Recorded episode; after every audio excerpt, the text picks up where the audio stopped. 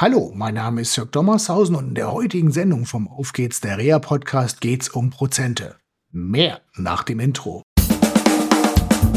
Auf geht's, der Reha Podcast, der Podcast von Reha Management Nord. Mit Tipps und Ideen zur Rehabilitation für Unfallopfer, Rechtsvertretungen und Versicherungen. Ja, schön, dass ihr wieder eingeschaltet habt zu einer neuen Sendung vom Auf geht's der Reha Podcast. Ja, erstmal möchte ich mich bedanken bei Natascha für die Zuschrift. Natascha hat mir mitgeteilt, dass sie Probleme hat bei der Informationsverarbeitung und sie hat angemerkt, ja, die Sendung mit Peter Scher und mit dem Jürgen Krüger, das war ihr einfach zu lang. Und äh, ja, danke, äh, Natascha. Ich habe da nicht dran gedacht. Und ähm, aber deinen Hinweis will ich gerne aufnehmen. Und äh, so ist das Thema von heute. Da geht es nämlich um GDB, MDE und Rente wegen verminderter Erwerbsfähigkeit. Ähm, ja, werde ich verteilen auf drei Blöcke oder drei Sendungen und insofern immer nur so relativ kleine Blöcke machen. Warum komme ich zu diesem Thema? Also praktisch das erste, ne, das zweite Amtsgeschäft im Jahr 2024 hat mich nach Hessen geführt. Und dort habe ich eine Person kennengelernt, die vor einigen Jahren einen Arbeitsunfall erlitten hat und durch die Berufsgenossenschaft ich will mal sagen, begleitet wurde.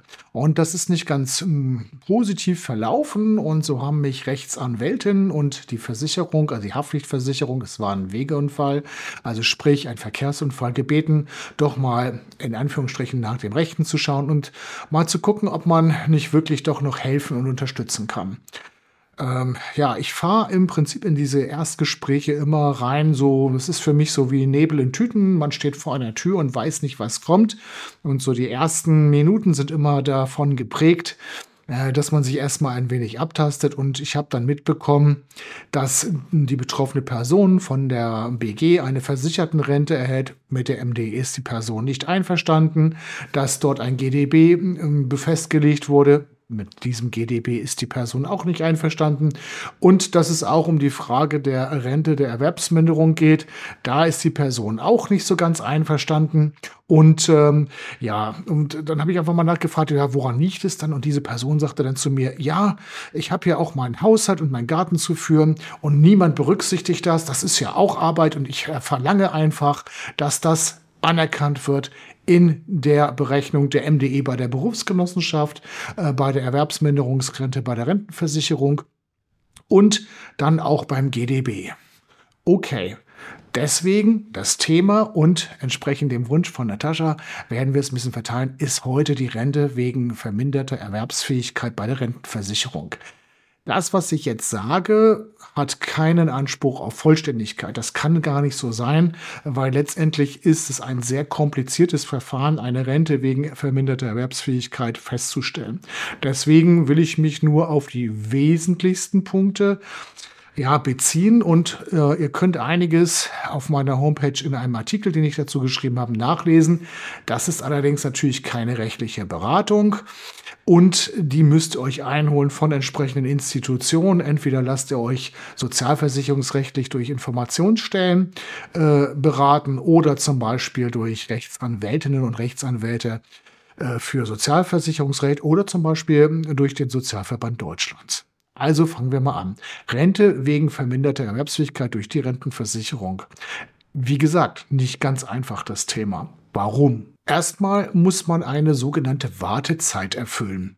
Und diese Wartezeit beträgt fünf Jahre. In dieser Wartezeit müsst ihr Pflichtbeiträge gezahlt haben. Wichtig ist auch, dass vor dem Eintritt der Erwerbsminderung innerhalb der letzten fünf Jahre drei Jahre Beiträge, Pflichtbeiträge abgeführt worden sind. Also zum Beispiel als Arbeitnehmerin oder Arbeitnehmer oder Unternehmerin und Unternehmer, die können auch pflichtversichert sein in der Rentenversicherung. Also das sind einige Merkmale, um überhaupt einen Grundanspruch ja hinzubekommen, äh, eine Erwerbsminderungsrente von der Rentenversicherung zu bekommen. Dann, wie das Wort Erwerbsminderungsrente sagt, geht es ja auch um die Erwerbsminderung.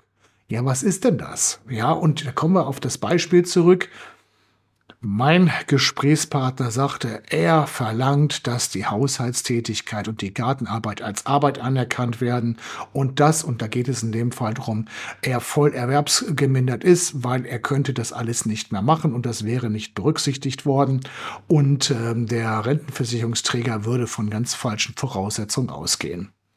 Also erwerbsgemindert ist jemand oder voll erwerbsgemindert muss man vielmehr sagen in der Rentenversicherung, wenn jemand aufgrund seiner Behinderung oder der Erkrankung dauerhaft nicht absehbar nur auf dem allgemeinen Arbeitsmarkt täglich zwischen 0 und 3 Stunden arbeiten kann. Liegt die Arbeitskraft, so will ich es mal einfach mal nennen, zwischen 3 und 6 Stunden, besteht eine Teilerwerbsminderung und wenn man mehr als sechs Stunden arbeiten kann, liegt keine Erwerbsminderung vor. Was war das Problem bei meinem Gesprächspartner?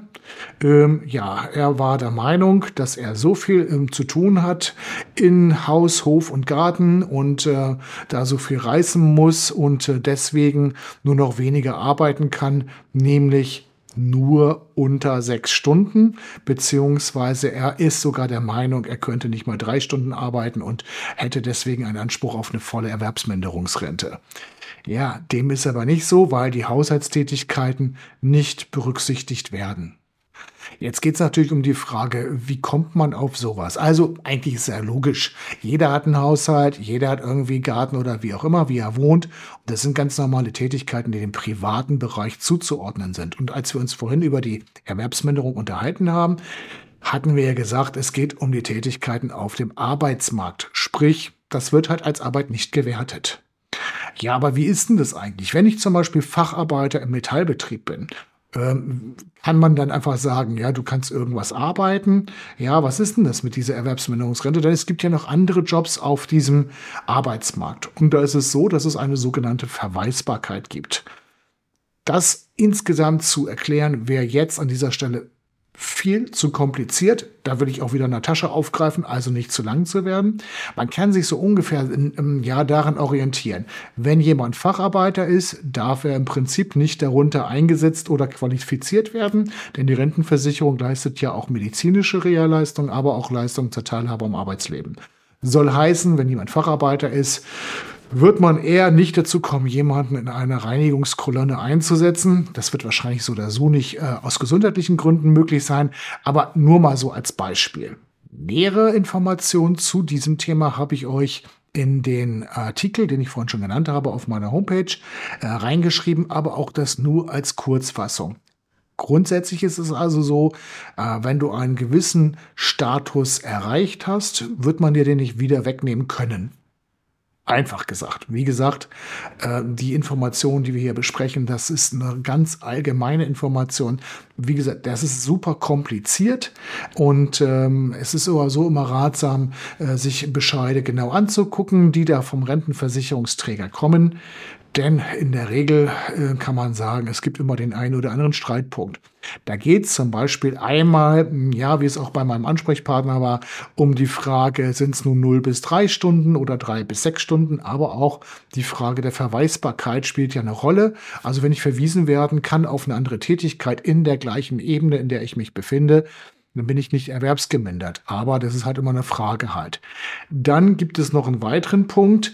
Es gibt ja Menschen, die zum Beispiel aufgrund des Alters ein schweres Handicap haben, aber nicht Mm, ja, mehr arbeiten können. Und ähm, ja, man kann, kann zwar sich über Verweisbarkeit und sowas unterhalten, aber es gibt einfach keinen Job mehr, weil letztendlich mm, ab einem bestimmten Alter Menschen nicht mehr zwingend eingestellt werden und Reha-Leistungen auch nicht mehr erbracht werden, weil sie keinen Sinn machen. Also für die letzten vier, fünf Jahre eine Erwerbstätigkeit vor der Altersrente noch etwas zu machen, macht keinen Sinn. Da gibt es eine sogenannte Arbeitsmarktrente habe ich auch kurz was in meinen Artikel reingeschrieben. Einfach, wenn ihr in dem Alter seid, einfach mal gucken und euch mit dem Rentenversicherungsträger in Verbindung setzen. Das könnte eine Lösung sein. Also, insgesamt kann man sagen, zusammenfassend, eine Erwerbsminderungsrente von der Rentenversicherung zu bekommen, ist relativ schwer, weil die Voraussetzungen ziemlich kompliziert sind. Jedenfalls für jemanden, der nicht so viel Ahnung davon hat. Das ist der erste Punkt. Der zweite Punkt ist, im Prinzip ist es so, dass du, äh, wenn du in so eine solche Situation kommen solltest, äh, einen gewissen, will ich mal sagen, Berufsschutz hast. Das ist ganz wichtig. Der nächste Punkt ist, dass wenn du so einen Bescheid bekommst, setz dich unbedingt mit Expertinnen und Experten zusammen, die sich mit diesen Dingen auskennen und die das Ganze prüfen und dich auch noch mal interviewen. Denn, und das ist ein großer Streitpunkt, das eine oder andere Gutachten, was vom Rentenversicherungsträger so eingeholt wird, hm, ist manchmal ein bisschen fragwürdig. Ja, das sind also auch Gutachter, die vielleicht fachfremd sind und das gar nicht beurteilen können. Thema immer bei Schädelhirnverletzung. Oder da werden gewisse Dinge einfach nicht berücksichtigt. Ähm, ja, oder zum Beispiel ähm, man nimmt einen Orthopäden äh, als Gutachter und letztendlich geht es um das Herz und was eigentlich gar nicht beurteilen kann. Also da gibt es ganz viele merkwürdige Dinge und das sind Dinge, die man letztendlich, ja, sage ich mal, überprüfen sollte und mal, wo man sich beraten lassen sollte. Ähm, letztendlich ist es so, ähm, wenn ihr eine Erwerbsminderungsrente zugebilligt ähm, bekommt, dann geht es nur um die Frage dann halt, ist es eine Teilerwerbsminderungsrente oder eine volle? Und wenn ihr da auch mit einverstanden seid, auch da bitte Rat holen. Es lohnt sich auf jeden Fall, wenn ihr einen Bescheid bekommt, wo ihr viele Fragezeichen habt, erstmal auch einen Widerspruch dem Grunde nach einzulegen und alle Unterlagen anzufordern. Ihr habt ein Recht auf diese Unterlagen. Das ergibt sich aus einer Vorschrift im Sozialgesetzbuch und holt die euch ein. Warum sage ich das? Es, es, gibt eine Widerspruchsfrist von vier Wochen und vier Wochen sind verdammt schnell um. Also, wenn ihr mit dem Bescheid nicht einverstanden seid, dem Grunde nach Widerspruch einlegen und dann die Unterlagen gleichzeitig anfordern, Widerspruch am besten mit einschreiben, mit Rückschein.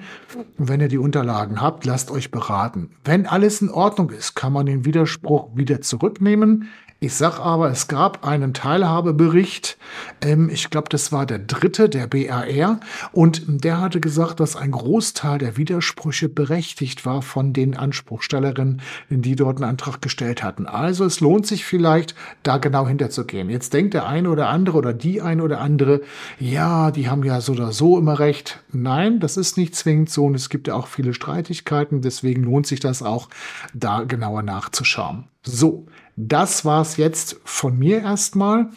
Ich wünsche euch noch eine schöne Zeit und in zwei Wochen machen wir mit unserer kleinen Themengruppe sozusagen weiter. Bis dahin wünsche ich euch noch viel Gesundheit und bis in zwei Wochen. Tschüss! Das war eine Folge von Auf geht's, der Reha-Podcast, eine Produktion von Reha Management Nord. Weitere Informationen über uns finden Sie im Internet unter www.rehamanagement-nord.de.